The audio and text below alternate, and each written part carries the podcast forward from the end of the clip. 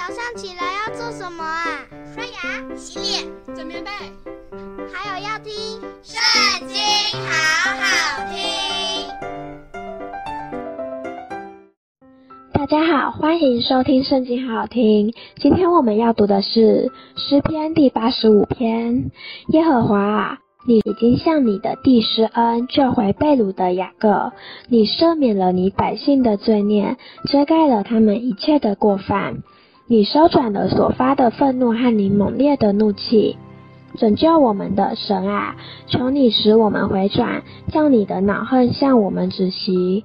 你要向我们发怒到永远吗？你要将你的怒气延留到万代吗？你不再将我们救活，使你的百姓靠你欢喜吗？